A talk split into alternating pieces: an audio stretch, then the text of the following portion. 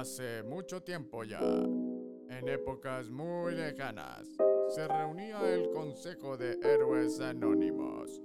En cada turno, en cada guardia, se repartían las zonas en donde aplicarían todos sus poderes para salvar a la población que se rompía la madre todos los días.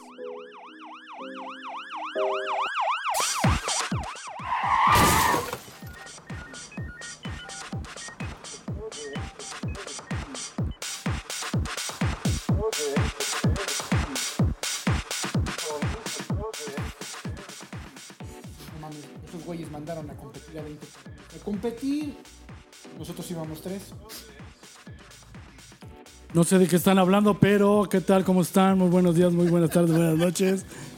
Ya estamos de regreso. Código 3, su podcast preferido de los servicios prehospitalarios de urgencias en la Ciudad de México. Hoy, en otro más de sus gustados capítulos, eso me sonó a los policías, no, a los polivoces, ¿no? En otra más de sus gustadas, de sus gustados secciones, Ah, ¿no? puede, puede ser la carabina de Ambrosio también. El, lo- el lo show decían. cómico mágico musical. Mágico musical, es correcto. No manches, imagínate los que entiendan esto, cabrón. Ya saben que tienen más de 70. O que le pregunten a sus, a sus abuelitos de qué están hablando estos animales. Ándale, exacto. Vayan con sus papás o sus abuelitos para que les platiquen el show cómico mágico musical. Bueno, En otro más de sus gustados capítulos. ¿de dónde? De Código 3. Código tres. El podcast donde los veteranos languidecen. Oye, este. ya estábamos bien metidos en temas que, que son muy escabrosos que vamos a reservar para un par de episodios posteriores a esta fecha. Pero, este. No quiero desaprovechar estos micrófonos para mandarle un saludo al buen Enrique Argil, que está ahorita este, echándole todos los kilos para salir adelante. Eh, al buen Poncho Rojo, otro saludo, que nos dijo que seguramente su papito, el buen amigo Poncho Arrieta, hubiera estado gustoso. Al contrario, nosotros hubiéramos estado gustosos de entrevistarlo. Pero por lo pronto, pues no hay más que esto, lo que hay. Así es de que, ¿cómo estás, mi negrito? Buenas noches. Bien, Buenos gracias. días, Desde la Ciudad de México, un saludo para toda la República y países que nos están escuchando ya en la actualidad. Galaxias ¿Cuáles son los países que nos están escuchando, Ernesto Persuto? Puta, pues déjame ver España, El. Salvador, el Chile, Guatemala, Honduras, Ecuador España, y ¿qué más? Londres. Londres. Tengo un hijo perdido en Londres que nos escucha. Allá, Don Carlos se llama. ¿Don Carlos? No, Puta. Don Calle, yo todavía te pregunto. Don Carlos. Es hijo de Doña Chabela. Don Chabela, sí, efectivamente. Muy conocida ella. Sí, sí, sí, sí, sí. Ya, Muy, ya muy, me muy perdí, cabrón. ¿Sabe cómo le estaba yo haciendo Bueno, esto? pero en, en todo, en toda la galaxia que nos están escuchando, pues les mandamos un saludo. Hay mucha gente que nos escucha. Pues la neta, como que no tantos, ¿no? Apenas hay como veintitantos mil. Bueno, va, progresando esto, ¿no? Oye, y este siempre se nos ha... que nos escuche estamos Es suficiente, ¿no? Sí, claro. Y, Claro. y fíjate que siempre se nos ha pasado eh, mencionar nuestras redes de contacto. Si algo les gusta o no les gusta, la neta, como dice el negro, pues, pues qué más da. Pero dejen sus comentarios. Búsquenos en Facebook, ahí en Código 3. O creo que también se llama En 1 a la 19. Dice código 3, el podcast. Sí, Código 3 Podcast. Y también lo puedes buscar como en 1 a la 19. Nos puedes encontrar en, en la plataforma de Spotify. Nos puedes encontrar los links de, para escuchar nuestros episodios en Facebook. Este, también estamos en, en, en Apple Baja. Podcast. El pájaro madrugador, En el- satélite. Eh, ándale también ahí. Y seguramente mañana vamos a estar en la mañanera entrevistados por. No, no es cierto, no es. La bicha cara de ¿Ah? Ponchito, cabrón, no. Y, y fíjate cómo están tan interesados en el tema que, que ya nos dejaron aquí solos, Poncho. No, yo estaba, estaba buscando una publicación que te estaba comentando hace rato de la gente que... Saludó, 100%. Ah, perdón, faltó Toño. Toñito. ¿Saludaste? O ya te estás, ya te estás Dije, ennegreciendo. dije alguna- dije algunas cosas, Ya- pero ya como saluda, no. Ya, ya No, no he saludado. Entonces, buenas tardes, buenas noches, buenos días, desde donde quiera que nos escuchen. Bienvenidos a este su podcast Código 3. Mi nombre es Antonio Martínez Gerard y tendré el gusto de estar con ustedes en más. esta transmisión. En Pues qué vivo y en directo. No, todavía no estamos en vivo, pero ya pronto, ya pronto. Ya mientras este, el presupuesto indique, nosotros para adelante, ¿no? Perfecto. Ahora, si quieres, patrocínanos.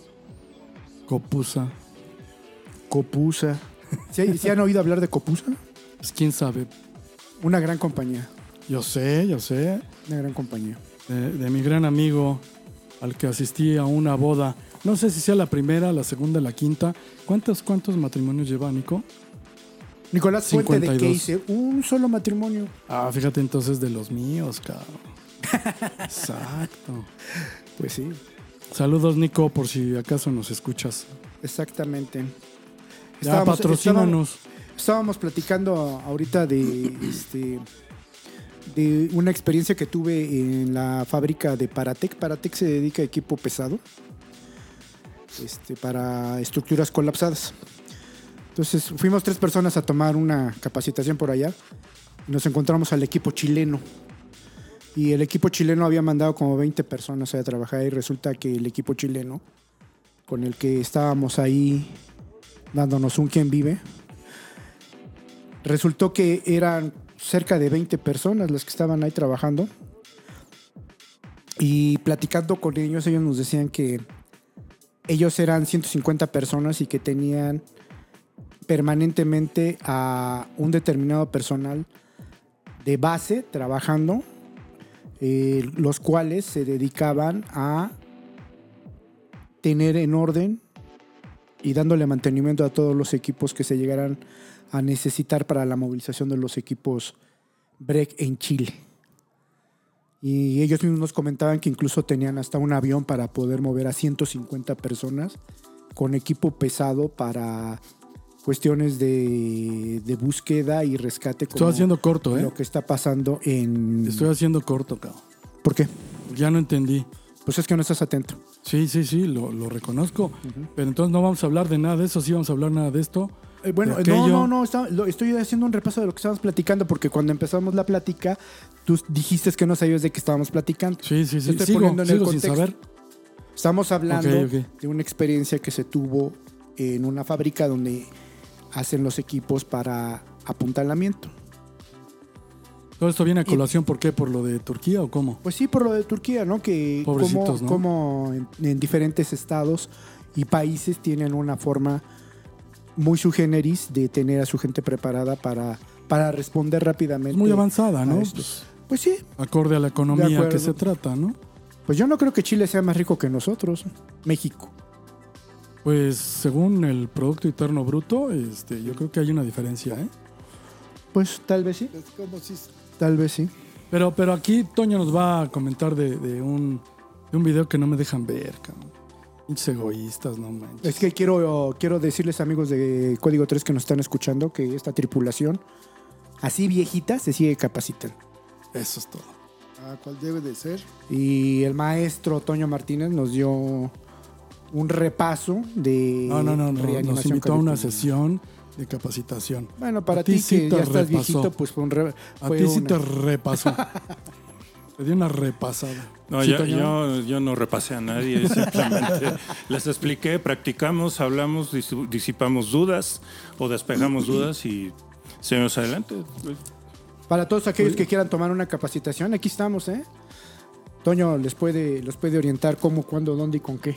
Seguramente sí. Exactamente. Muy bien. Sí. uno de los grandes temas que preocupa a esta tripulación, eh, particularmente a Ponchito, pero podríamos hablar también de Ernesto o de Cuauhtémoc, es la reanimación cardiopulmonar. Entonces, es un- fue con eso con lo que estuvimos trabajando la semana pasada, antepasada. Ajá.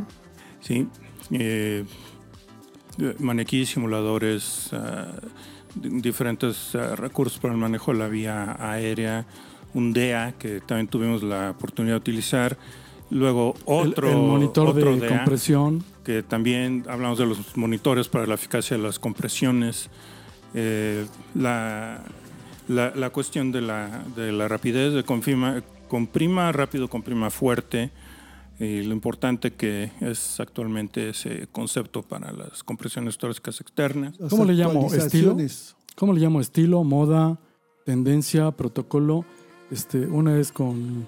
Son, yo, yo diría más bien son guías, son criterios Ajá, exacto. este, basados en, en evidencia y con la ciencia que respalda los protocolos, que siempre eh, estarán a la, a, la, a la orden en diferentes eh, páginas serias. Eh, no sé si las puedo nombrar, pero bueno, está la Pues Asociación Americana sí. del Corazón, está EXI, que también tiene, tiene lo suyo. Ah, Annals of Emergency Medicine trae algunas cosas y este Cardiology ta- también viene eh, ilustrando y la hablando época de esto. Ernesto eran 5 por 2. Así Las es. actualizaciones son muy importantes Sí, a sí, los sí. es. que nos dedicamos a transportar Actualizar. pacientes o lesionados a los hospitales, ¿no? Entonces debe Así estar es. actualizado. Por lo menos este saber qué le vas a hacer para que lo entregues en maniobras. ¿Cómo Sí, se llamaba? Era correcto. 31, Eh, 30 por 2. 30 por 2 y sin suspender, ¿no? Así es. Cinco ciclos. Cinco ciclos Cinco o ciclos. dos minutos. Y la importancia O hasta de, que te canses primero, Jingues. La importancia de mantenernos este, actualizados, ¿no? Como les comentaba de alguna vez en un servicio que llegamos y estaban dando la reanimación. Ahí estaban metidazos dando la reanimación. Y llegué a apoyar. Y empiezo a dar yo la reanimación en el relevo. Estoy hablando de cuando la reanimación se practicaba de por dos auxiliadores, que era de 5 por 2. Sí. 5 por 2. Y entonces, Yes. este, yes, exacto. Entonces estaban dando ese, esa, esa reanimación y llego a, a- a relevar ahí a la persona, un paramédico sumamente experto, bueno, me, me decían en esos entonces nivel, nivel Dios, y estaban dando la reanimación, llego, lo relevo y dice, le voy a poner una cánula. Entonces le, le pone, a- yo lo veo que saca una cánula y yo sigo con mi cuenta, 1, 2, 3, 4, 5, las dos ventilaciones, etcétera. Y de ¿Una repente Foley? meten la, una, una cánula de Rush, una cánula de Guedel la mete. Y de repente me dice, ya, párale, párale, párale, párale. Y lo que sucedió es que la cánula se la tragó. ¿Cómo crees? Entonces tenía tomatipo, para, ¿cómo? para. Pues es que la cánula era más chica. de- Pediátrica. De lo que tenía que ser para ponérsela al paciente y lo que habíamos aquí repasado en esta capacitación es la importancia de que la cánula sea de la medida exacta Pero le Para el chupó, paciente. De la ¿qué? cavidad de la orofaringea. cavidad orofaringea. Y el cuate este que es muy conocido, pues no la midió o ¿Por eso o es conocido o por qué? No, no es conocido por eso. Bueno, No, espero se que volvió no, famoso. pero sí se volvió famoso en el ambiente de que había cometido la torpeza de No no, le medir la prestes tus cánula. cánulas pediátricas porque las pierden los pacientes, cabrón. Exactamente. Entonces ahí la importancia de la, de la capacitación, ¿no? dale una cánula del 5 y que se dé por bien servido. Sí, sí, sí. Es- ese es como el, el tamaño estándar del paciente mexicano. Te, te doy esta cánula que está chiquita porque si la pierdo, pues por lo menos me quedo con las grandes que sí sirven. Pues se la tragó, pues sí, pero pues Pues ahí, ahí le tuvimos que parar la reanimación. Entonces murió. Pues sí, Todito. por una vez. ¿Cómo Ah, se acaban? ¿O Ahí lo dejaron con su cánula. ¿o qué? Sí, ahí se quedó. Bueno, Hicieron una en, ese Quisiera- entonces, en, ese, en, en ese entonces y, y como en la actualidad, Arrebátanos la palabra, Toñito, era, porque ya un- sabes que aquí era, era no, yo, hay era, educación. era como sigo siendo un humilde socorrista con algunos meses de experiencia y entonces pues no podía ni, ni levantar la vista porque ya me estaban queriendo patear, ¿no? Entonces, pues me la tuve que tra- ahora sí que me la tuve que tragar que se tragó la cánula. Aquí cada quien se traga lo que quiere. hasta cánulas orofaringeas. Bueno, una precisión, porque ahorita mi, mi comandante Chavarría este, me estaba enseñando un video muy interesante sobre RCP a bordo de un helicóptero. porque mencioné en un programa anterior que eh, había dos contraindicaciones para el transporte de pacientes críticos por helicóptero. Una, eh, que fuera un paciente en, paro, que se le tuviera que estar dando RCP, y la otra que fuera un paciente obeso. Podemos agregar un, un, paciente con una crisis emocional que no estuviera debidamente sedado y finalmente una eh, parturienta que estuviera ya en, labor de, parto definitivamente. Entonces, si me preguntan de, de dónde saco estos principios, son eh, principios o criterios uh, de, de, triage en el sistema del SAMU para los helicópteros en Francia. Y aquí nos los vinieron a enseñar en el 2017 en un curso que organizó una empresa europea de helicópteros y el maestro que, que, vino, que nos habló todo esto, que lamentablemente ya falleció, pues fue el, el doctor Jean-Claude Deland, que fue quien estuvo eh, transmitiendo una serie de conocimientos muy valiosos. Y a mí en lo particular pues tuve la suerte de que me regalaron una enorme cantidad de información a través de láminas de presentaciones de PowerPoint. Eh, esto eh, en algún lugar donde estuve yo trabajando un tiempo, eh, era un criterio que estamos utilizando, que, que funciona bien. Puedo agregar que, regresando al punto de si se puede dar RCP a bordo de un helicóptero, por supuesto, eh, siempre existe la posibilidad cuando uno transporta a un paciente crítico que durante el vuelo el paciente caiga en paro y pues se tenga que proceder de esa manera. Lo que no, no aclaré posiblemente o es lo que estaría sujeto a discusión es que si el paciente le están dando RCP y, y están solicitando la activación del helicóptero para llegar por un paciente en paro, eh, no necesariamente es algo que pueda suceder.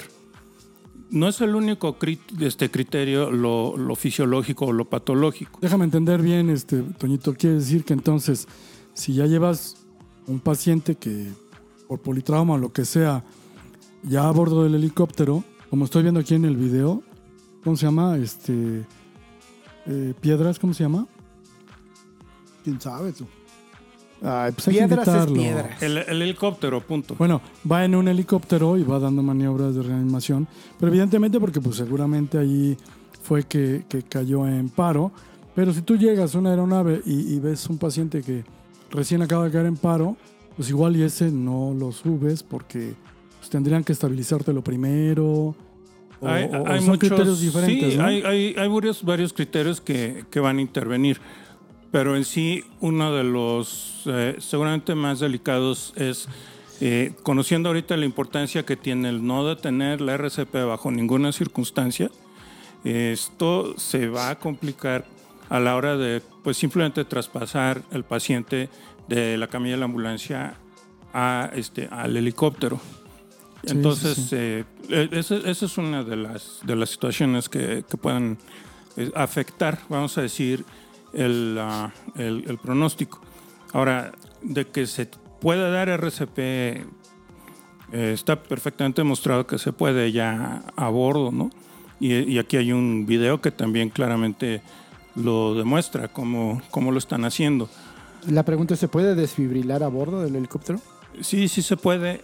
Lo más apropiado es eh, tener al paciente en una suerte, en una camilla que esté aislada o no esté tocando superficies metálicas, ya sea de madera o de plástico, como, como sea. Tú puedes comprar tu helicóptero y hacerlo. a tus necesidades. Sí. No, pero O yo, sea, si yo tú me puedes- refiero a los que hay aquí. o sea, no voy a no puedo comprar una ambulancia. Pinche negro pudiente, puedes yo sé, cabrón. Adquirir un helicóptero si tú te dedicas a hacer ambulancias aéreas Ajá. que esté certificado para poder este de la- poder dar una descarga de un aparato y comprar un aparato que esté certificado para poder darlo en vuelo. Ok. O sea, todo tiene que ver en función de lo que vas a hacer. Si te vas a dedicar a hacer ambulancias tal cual. Hay que ver, también está normado por la norma 34 que nos hablaban, qué equipo debe de llevar el helicóptero ambulancia. Entonces, todo esto es muy importante. ¿Y con tanque lleno o, o semilleno? Y, y fíjate que eh, de ¿Con alguna... tanque lleno? ¿Eh? Tanque ¿Con lleno. tanque lleno? Depende si vas o vienes. ¿Subida o de bajada? Ah, ya te dije, hora y media. Y yo lo que, Y hasta para, donde y para alcances. todos aquellos que se pre- y si se preguntan como yo en mi, ignoran- en mi negra ignorancia, si un desfibrilador de una ambulancia sirve para un, una transportación aérea, No. es no. Si está certificado por la, DOF, la FAA, sí, o puedes subir una aeronave. ¿Por qué? Porque si no está certificado, vas a meter muchísima interferencia en los trazos y demás en un monitor. La vibración. Las vibraciones y las fuerzas y todo lo que interviene en una aceleración, En un vuelo. en vuelo le afectan. Entonces, si tú quieres sacar un trazo a bordo de un helicóptero pues que no esté debidamente certificado o aterrizado, Vas a pensar que está fibrilando, ¿no? la lectura que tienes es nula, o sea, no, no es la real, vamos. Entonces, hay una, hay una mayoría de equipos prehospitalarios que eh, por default sabes que pueden, pueden funcionar. Pero siempre, pues tienes también que considerar el- la cuestión del peso. Cuánto pesan y, y, pues que eso es peso, peso añadido. Claro. Entonces el, el, ah, el trabajo del peso y balance de la unidad cuando del helicóptero cuando lo tengas equipado pues es una es una tarea fundamental Oye, Toñito, pues a ver, si, si fueras tan amable, ¿por qué no nos cuentas una de esas anécdotas o aventuras que tal vez en los servicios aéreos que cubriste o inclusive los de tierra que te hubieran marcado con una huellita por ahí que digas, "Ah, de este me acuerdo perfecto por este detalle, este otro, aquel? y que, Ve- que tuviera que ver, que tuviera porque que también te va a ver- preguntar igual. que tuviera que ver con un paciente en paro o, o algo No sé, así uno, uno que te hubiera dejado una huella que permita que hoy quieras compartir esa historia con nuestros podcast escuchas. Eh, sí, la, la primera vez que, que yo volé en un helicóptero fue en eh, Minnesota. Fue en- estaba la base ¿Allá en el el Estado de aeropuerto local. En el, no, Minnesota en este caso, Ah, de- Minnesota EWA. No es Nesa. Ok, ok. Sí, la, la, eh, la que está partida o dividida en dos por el río Mississippi Ah, desde su exacto. nacimiento. Y, Allá para allá arriba. Y, y estábamos, sí, allá al norte. Arriba al norte. Sí, estábamos en San Paul, o San Pablo, como dice mi cuate David Page. Ah, la, la experiencia fue, fue especial porque ya, ya había yo salido a volar primero en un, este, una aeronave ambulancia de, la, de ala fija. Y este. Eso es. Un- una avioneta. Bueno, un avión. En este caso era bimotor. Eh, volamos hacia el norte de Minnesota, un hospital local. Nos hicimos cargo de una paciente que tenía falla cardíaca congestiva, entre otras cosas. Y había que volar de regreso a St. Paul para este, llevarla al hospital de la Universidad de Minnesota, que está en Minneapolis. Eh, lo que son las ciudades de, de Minneapolis y St. Paul, como te decía, dividida por el, Mississippi, eh, son llamadas las eh, este, ciudades gemelas. ¿Y ahí qué te pasó? ¿Y ahí qué me pasó? Bueno, específicamente con la, con la misión en la ala fija, no gran cosa. Solo que ahí aprendí que para volar necesitas volar con el estómago lleno y la vejiga vacía. Ah, a En- ver, entonces explícate esa. este, no desayuné mucho y, y cuando llegué al, al hangar ya prácticamente estaba ordenada la misión. Entonces, eh, cuando el avión acelera para poder despegar, eh, pues sentí literalmente que iba yo a vomitar. Por eso el estómago lleno. El estómago lleno, así es. ¿Y no sería al revés inclusive? Pues fíjate que no, porque ya después cuando me, tocó este, la, guardia y hacer este, volar en el helicóptero, este, est- estoy hablando de una empresa que hoy tiene muchísimas bases, se- se llama Lifelink 3.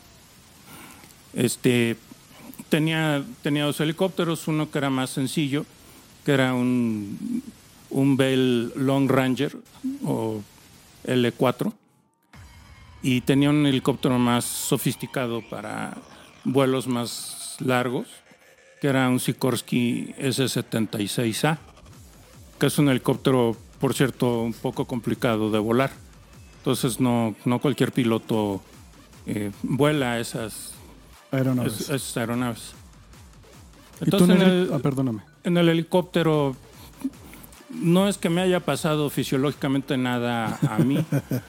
este, sa- salimos a un, a un accidente que había pasado en uno de los 10.000 lagos del estado y era un muchacho que estaba herido y con la extremidad inferior derecha, creo que de la derecha, este, completamente abierta longitudinalmente por una propela de una lancha. Lo Entonces- abrieron, le abrieron la pierna en canal. Sí, literalmente así se veía. ¿Viste cómo, sí? Entonces, lo que, lo que a mí me, me pasó es que hacía, ahí en verano hace mucho calor y es calor húmedo. Entonces, pues por reglamento yo tenía que traer el casco puesto, el, el overall este, casi totalmente cerrado del zipper, ah, las mangas este, del overall abajo. ¿Cuántos kilos Los bajabas por vuelo? Pues yo creo que como uno y medio, dos, así como estaba sudando. Y, y teníamos que traer la, la visera Abajo. abajo. para protección de los ojos. Entonces me, me sofoqué, me, me levanté la visera, me alcé las mangas, este, nada más me dejé los, los guantes de látex. La enfermera de vuelo no se me quedó viendo, no dijo nada en ese momento. Ya teníamos todo listo para subir al paciente al helicóptero y ya salimos ahí volando hacia el hospital receptor. Cuando aterrizamos y bueno, abrimos las puertas y demás y vamos a hacer el procedimiento para mover la camilla hacia la camilla del hospital, ya estaba el paciente arriba de la camilla, empiezan a caminar y me dice la enfermera, ¿te quedas aquí? Dice, aquí esperas. Este, tengo que agregar que cuando me bajé del, hel- del helicóptero, este, me quité el casco porque estaba yo bañado, bañado en sudor. Entonces, eh, pues ya- era, era Toño a la pibil. ¿Toño qué? Toño a la pibil. Este, sí, o al vapor. Sí, sí, sí. Entonces, Como este, se, se va muy enojada la, la enfermera, regresa y pues regresó con un, un camión de volteo con mierda que me tiró encima, ¿no? Por este, según ella, había violado quién sabe cuántas este, regulaciones y me dijo que si quería volver a salir a trabajar con ella, este, jugara yo en el equipo y este, trabajara pegado a- a lo que A la norma. me están diciendo y me están ordenando. Entonces, sobre todo se molestó porque como yo tenía que canalizar al paciente, este, pues no veía mucho porque se me empañaba el, visor del casco, entonces lo, lo levanté. En esa época yo no usaba lentes. Y bueno, pues ya por lo menos pude ver bien para poder canalizar al paciente. Estaba bien canalizado, de hecho los procedimientos no, no me dejó absolutamente nada pero del equipo de protección personal, pues sí, sí me dijo. ¿Y si lo sacaron de un hospital no llevaba ya una vía o algo? No, estaba en el terreno. De hecho, fuimos a apoyar una Ah, ambulancia cabrón, ¿dónde aterrizaron entonces? en el pasto. Nah, para. Fíjate, allá también hacen sus bastidadas, ¿eh? Fíjate. Pues sí, digo, ¿qué, Sí, qué- cabrón. qué- qué quieres, ¿qué quieres hacer? Ni modo, así, así fue. Estaba el lago, estaba el paciente, la ambulancia, los técnicos básicos y nosotros por aquí llegando y aterrizando. Entonces, pues, así. No, bueno. Yo me acuerdo una vez que fuimos por un paciente ya por Coajimalpa más o menos. Llegamos, aterrizamos y esa costumbre, la seguridad de correr con los pacientes hacia donde está la ambulancia o la aeronave. Entonces agarran al paciente, los ves nomás como va brincando.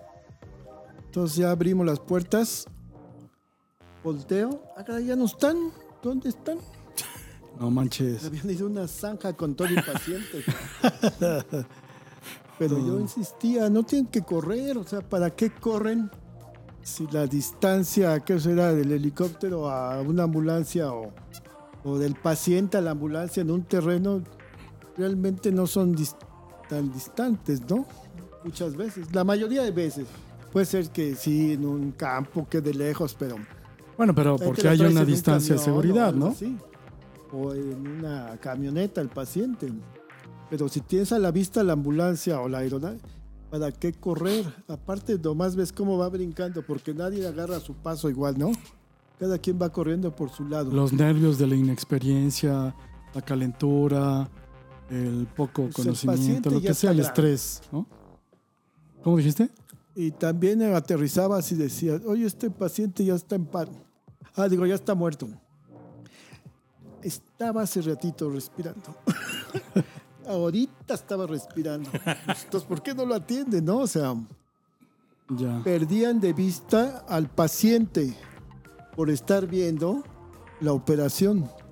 O sea, nadie de los que estaban en la ambulancia, podían ser cuatro o tres, seguía checando a su paciente Otra que triste. cabrón.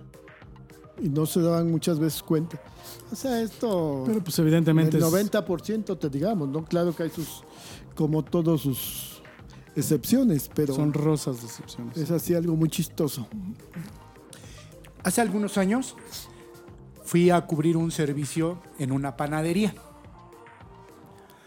Ya tiene. Era una zapatería. No, una panadería. Era una panadería. La zapatería fue donde nos dimos un quien vive tú y yo para la Eh, reanimación de un Algún paciente. día, algún día vamos a contar esa historia. Pero en una panadería Algún día vamos a cubrir esa eh, historia. Este, llegamos y nos dicen, bueno, imaginen eh, donde están las mesas donde amasan el pan. Entonces eran tres mesas y la persona a la que íbamos a, revisar nosotros estaba al principio de la entrada del, de donde hacen el pan, donde están las mesas, ¿no? Y nuevamente, yo iba de perra flaca ahí, ¿no? Y el jefe de servicio responsable se, se agacha, le toma el pulso y dice, no, ya está muerto.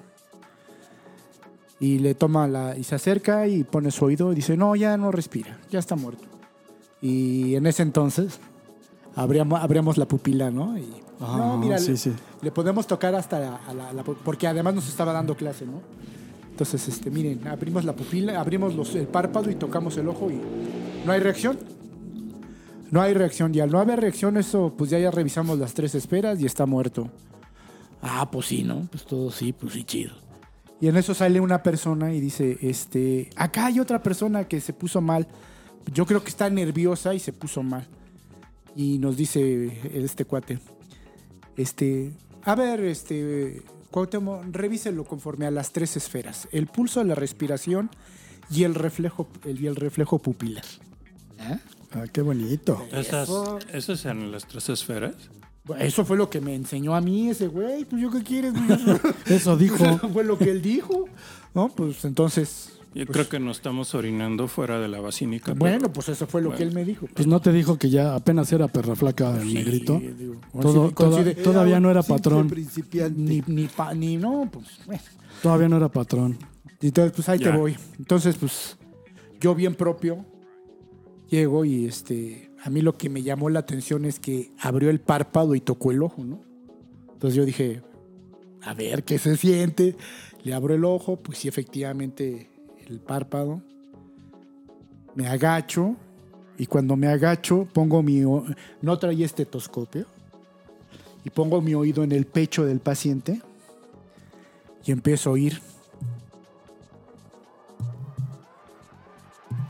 Nada más un golpe. Con ritmo, ¿no? Pac. pac, pac. dije, no, pues está vivo. Pues sí se le oye, ¿no? Y me, y me separo. Y la otra persona que iba conmigo le digo, oye, no, sí tiene, se le oye el corazón. Y, y me dice, no, pero no tiene pulso. Pero es que yo le estoy oyendo. Mira, mira, mira, mira, mira, eh, acércate y escucha, ¿no? Entonces él se agacha y pone el oído. Y pac. Y, y ya los dos empezamos como que. Estaba martillando. No, pues no, no, no estaba martillando. En la tercera no- mesa del fondo. Ya viste, no era estaban panadería, era una amasando. carpintería. estaban amasando, entonces cada que No te levantaba, pases de levantaba la no, masa y la no. dejaba caer, ¡pac! Y entonces el ruido se transmitía del piso a la mesa donde nosotros estábamos.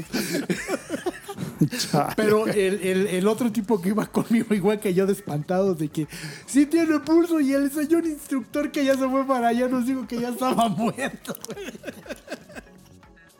Y sí estaba muerto. Sí, Sí, estaba sí, vivo, no, sí entonces, estaba- según sí esto. Es, es- es difícil. A mí me pasó una vez con un, un paciente en, en paro, una señora. Esto, pues ahí estuvimos batallando y dije, ya no más. Entonces, eh, un, un muchacho que venía conmigo de tripulación me, me dice, no, no, me niego, me niego a creerlo. Este, pues, ¿qué vas a hacer, güey? Préstame tu estetoscopio. Le "Pues aquí está y empieza a oír y dice, está queriendo latir su corazón. Queriendo latir. Y, y luego. ¿cómo que queriendo? Estás como cuando. Sí. Es, eh, eh, como una vez el, Arranca y el no buen arranca. Claudio, el buen Claudio me hace, ¿no? Que, a ver, préstame el estetoscopio. Dice, si oye una madre, güey, vamos a seguirle. Bueno, pues, pues no creo que sea, pero aquí el problema es que siempre se escuchar esto de. Dije, ah, chinga. Me volteo a ver el monitor y resulta que está fibrilando. Y dije, pues con permiso, ahí va la descarga y sale la paciente. Para hacerte el cuento largo, nos vamos a urgencias. este, me la reciben en choque. Y uno de los médicos, un residente que ya, ya me conocía como los 15 minutos posteriores o 20, media hora, digamos, sale y me dice, ¿qué hiciste, güero? Dije, ¿por qué, doctor? Le digo, es que reanimaste a una señora que tenía un tumor en la cabeza. Le digo, no puede ser. Entonces, ¿qué pasó ahí? Que nunca preguntamos los antecedentes de la señora porque estábamos en chinga trabajando con ella. Y entonces, si hubiéramos tomado un momentito para preguntar y poder saber cuál era la causa por la cual la señora ya había muerto, pues ahí le hubiéramos parado. Entonces fue, pues fue, fue un éxito que no me supo éxito, me causó una gran pena. Pero es, es, es un punto muy difícil, pues, ¿no? difícil, o sea. de- de- de- o sea, es una que- línea muy delgada. Yo pensé también. Es una línea muy delgada entre la dejo, pero pues como alguien se lo escuché decir aquí que este se lo a- al licenciado Varela se lo escuché decir algún día y me, lo- y me dejó pensando mucho eso que decía. ¿Y tú quién eres para decir que no amerita?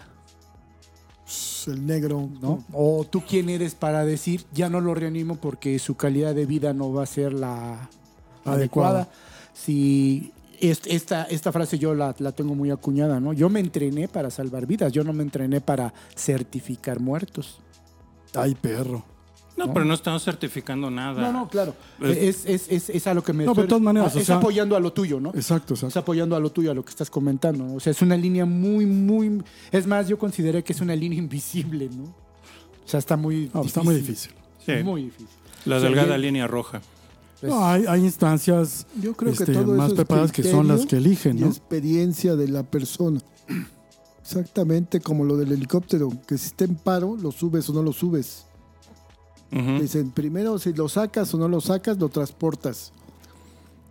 Ah, Sí, pero yo creo, en mí, en lo personal, es la experiencia y tu criterio y tu conocimiento que aplicas al 100%. Y más que los protocolos, todo, la experiencia, lo que Ujú. has vivido lo que, de tantos años. Estoy de acuerdo. El protocolo te va a decir, no lo, si está en paro, no lo subas al helicóptero. Pero tu experiencia te va a decir, lo subo, le doy masaje. Y aquí en la ciudad estoy a tres minutos de un hospital. En aire. la- por helicóptero. Sí, eso es en cierto. donde se supone que ya lo van a espe- Por eso es, son cosas como es el negro, esa línea delgada. Muy El cuestionable. único que la sabes y la vas a aplicar eres tú. Aunque muchas veces vayas contra todos los expertos y con nivel Dios y demás, te va a decir que eres un Tonto. y quizás en 10 que transportes, uno vas a sacar. Con ¿Valió eso la pena? Sí, es, Es, es lo que yo pienso y es mi sí. criterio. Sí, porque además yo apoyo Sí. lo que está diciendo tanto Alfonso creo como lo que que dices tengo tú. como tres meses en esto. No, y ahí hay una apoyando lo que estás diciendo, Toño, y no es para que nos sintamos mal, sino simple y sencillamente, sí, yo hago un interrogatorio completo de lo que tú quieras, ¿no? Me, me- me pueden enseñar todo el expediente que tiene ahí, pero mi trabajo en la ambulancia, lo que yo hago es tratar y salvar una vida.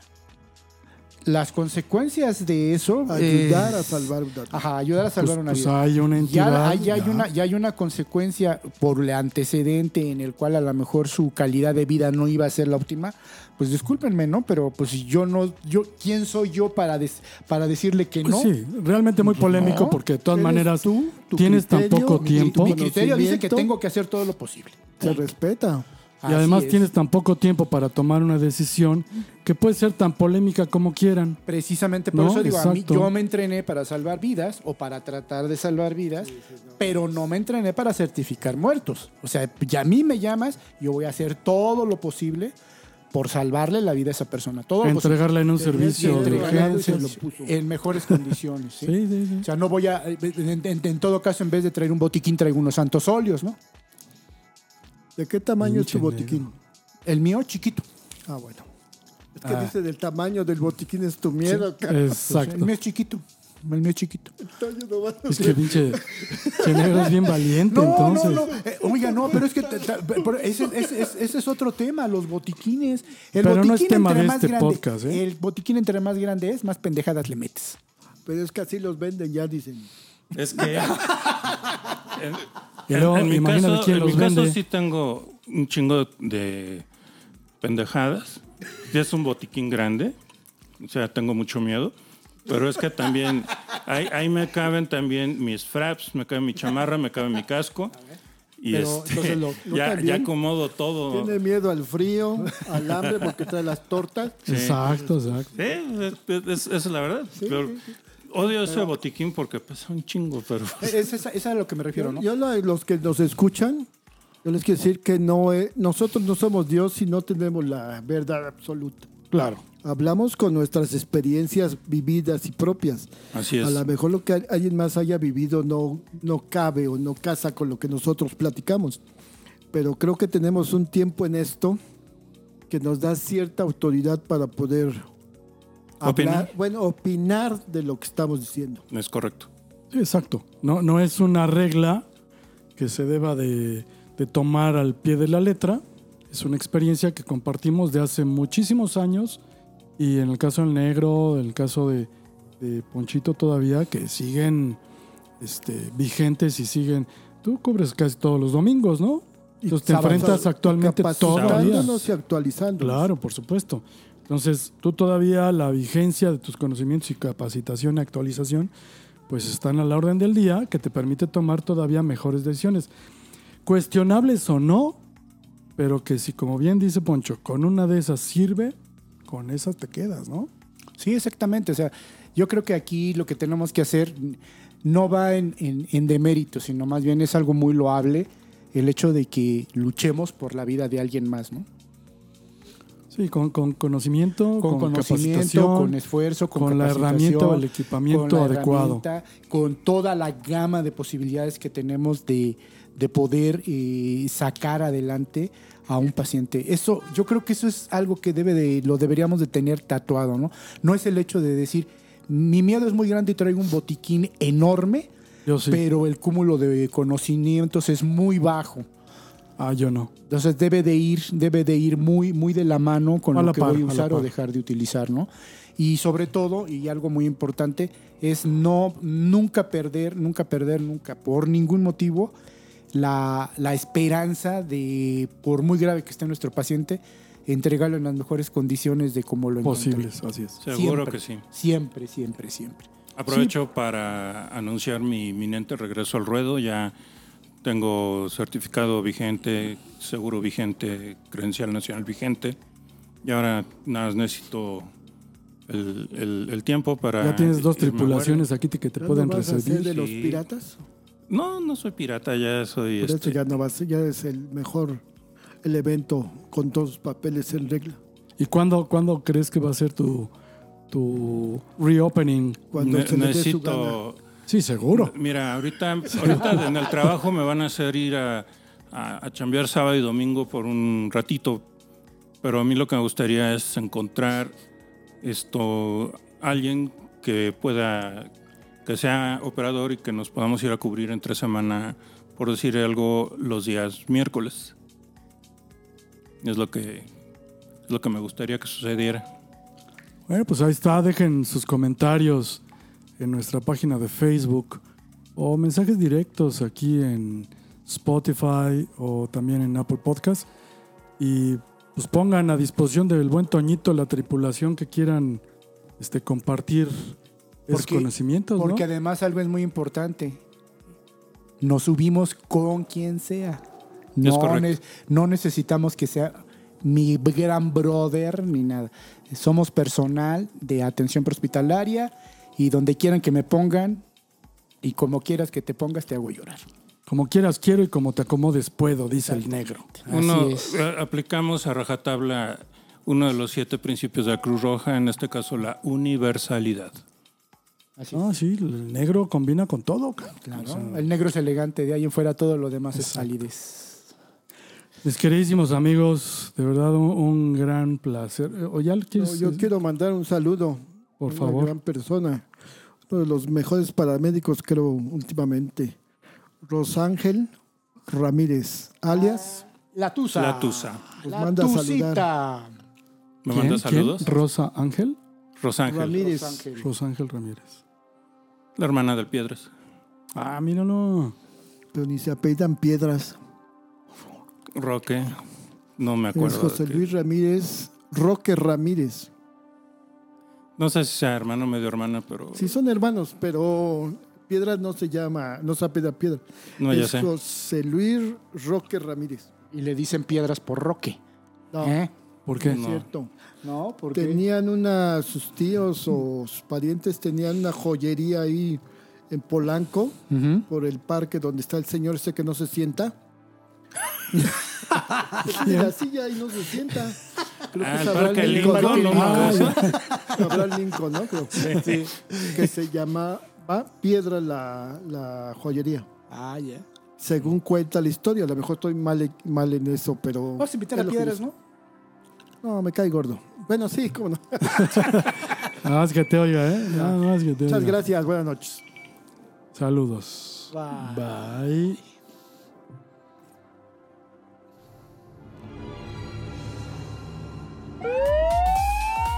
En este instante se va a la base la tripulación de Código 3. Puedes seguirnos en Facebook y escucharnos en Apple Podcast y Spotify. No olvides dejar tus comentarios en nuestras redes. Código 3.